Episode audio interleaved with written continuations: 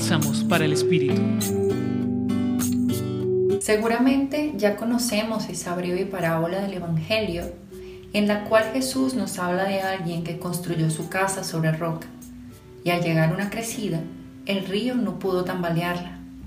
Seguidamente nos presenta el caso contrario de quien construyó su casa sobre arena y ésta no pudo sostenerse.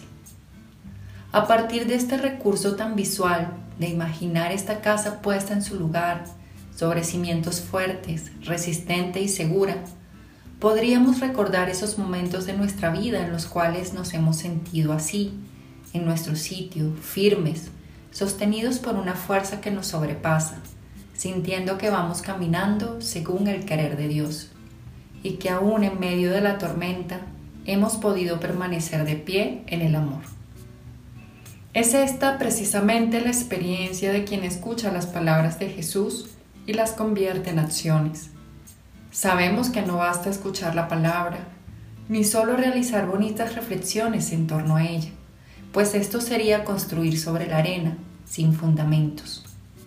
Es necesario, pues, hacer vida la palabra con nuestros comportamientos y explícita en nuestras decisiones cotidianas, para así mantenernos en conexión con lo mejor y más auténtico de nosotros, apoyados existencialmente en la roca sólida que es Jesús, como cimiento seguro de nuestra vida. Les acompaño el día de hoy Mariela Marcano del Centro Pastoral San Francisco Javier de la Pontificia Universidad Javeriana.